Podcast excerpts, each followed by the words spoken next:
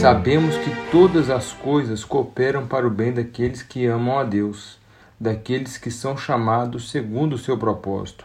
Romanos 8, 28.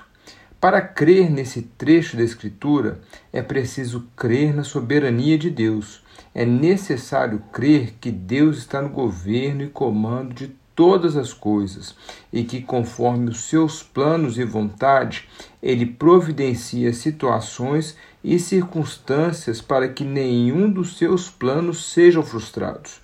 Quando o apóstolo diz que tudo coopera de forma positiva, que tudo é proveitoso para o Filho de Deus, precisamos ter em mente que são as coisas boas e também as que são más aos nossos olhos. Podemos concluir que as coisas ruins, sob a nossa perspectiva, estão no pacote quando voltamos um pouco no texto e lemos o versículo 18 do mesmo capítulo 8 de Romanos. Diz o seguinte: Porque para mim tenho por certo que os sofrimentos do tempo presente não podem ser comparados com a glória a ser revelada em nós. Assim, confirmamos que existem sofrimentos na vida do crente a vida do homem e da mulher que se arrependeu sinceramente dos seus pecados e busca caminhar na presença de Deus continua tendo dessabores.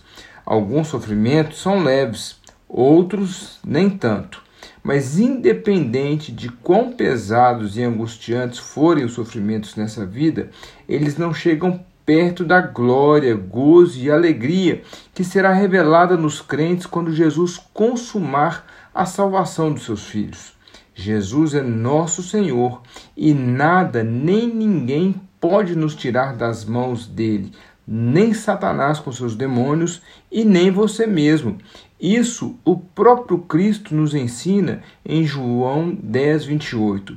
E dou-lhes a vida eterna e nunca perecerão, e ninguém as arrebatará da minha mão. Isso disse Jesus. Bem, Muitas coisas poderão vir sobre nós nessa vida, como Paulo nos diz no contexto todo do capítulo 8 de Romanos. Algumas vezes poderá bater à porta do crente mais piedoso e sincero a tribulação, a angústia, a perseguição, a injustiça, a falta de bens básicos para a manutenção da vida, como comida ou roupa. Às vezes chegará o assassinato e a morte repentina. Mas diante disso tudo, onde você acha que Deus estará? Quando a calamidade bater à sua porta, você continuará confiando em Deus? Quando você é pressionado por todos os lados, você continua crendo que Deus está no controle? Quando você é injustiçado, você continua crendo que Deus é o justo juiz? Creia na palavra de Deus e busque descansar no Senhor. O soberano Criador está e sempre estará no seu alto e sublime trono, nos dizendo através da Bíblia e testificando pela ação do Espírito Santo que nada, nem ninguém poderá separar do amor de Deus aqueles que creem em Jesus Cristo, Senhor e Salvador de todo aquele que nele coloca a sua fé.